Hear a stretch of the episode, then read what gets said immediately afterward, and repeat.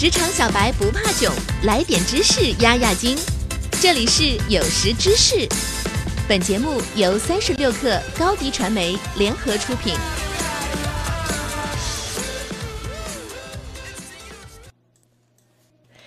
本文来自三十六克编译组编辑郝鹏程。在这个内容泛滥的世界里，各种各样的活动为了吸引我们的注意力，想尽了招数，而这会对我们的工作效率造成很大的影响。高效工作是很多人的目标，每天如何才能高效工作六个小时以上呢？今天我将从环境、身体、头脑三个层面来解答。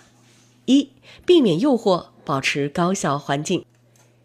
一个组织得当的环境，为你塑造出一条通向目标的道路，防止导致拖延的意外转弯。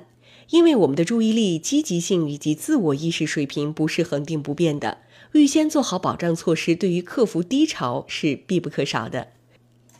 你可以退订过多的邮件，少关注或将太活跃的宣传调成静音，以及设定过滤隐藏无用信息来优化你的消遣设备。下一步就是驯服你口袋里的那头怪兽，这意味着要屏蔽掉所有非关键的推送通知，卸载所有你可以从消遣设备上面使用的 APP。你其实并不真的需要在手机上使用 Facebook、推特或者是任何新闻流，除非你是记者。聊天应用足够让你保持联系了。此外，不要把手机带到办公场所，你不应该能够想都不用想就能拿起手机随便看看，去逃避当前的任务。二、保持睡眠，健康生活。为了一些短期目标的按时完成，把身体掏空一点好处都没有。缺乏睡眠、不做体育运动、吃垃圾食品、喝含咖啡因的饮料等，都是一个工作流失败的迹象。拼命赶工不是生产力，这只是缺乏通过良好规划和高度专项而实现的真正生产力之后的一种紧急的补救措施。睡眠是感觉更好、思维更敏捷的动力。每天至少要保证七小时的睡眠，但一些人需要八小时，这些都没问题。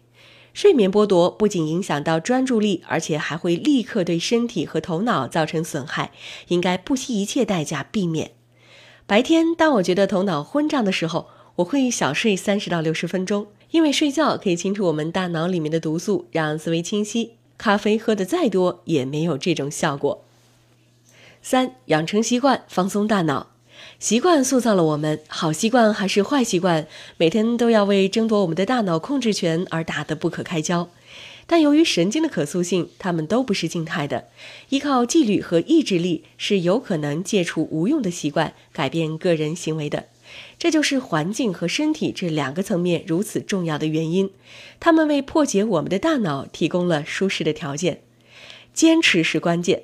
往往你需要数月的时间才能看到结果，所以不要早早的就举白旗。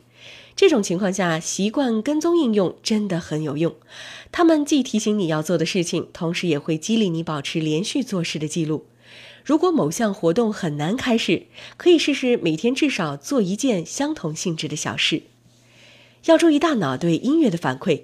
为了让经过长时间休息后的早上能有一个高效的情绪状态，用相对快节奏的音乐来提升专注力，切换到速度稍微放缓的曲子，再到让人放松的旋律，或者因为高强度的认知负载而完全关闭音乐。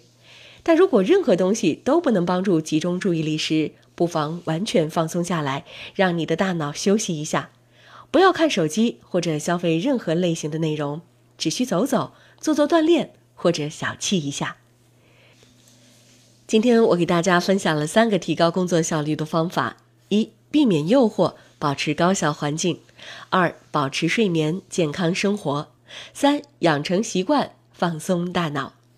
提高效率工作要对自己低效率的习惯毫不留情，同时还要注意方法，循序渐进。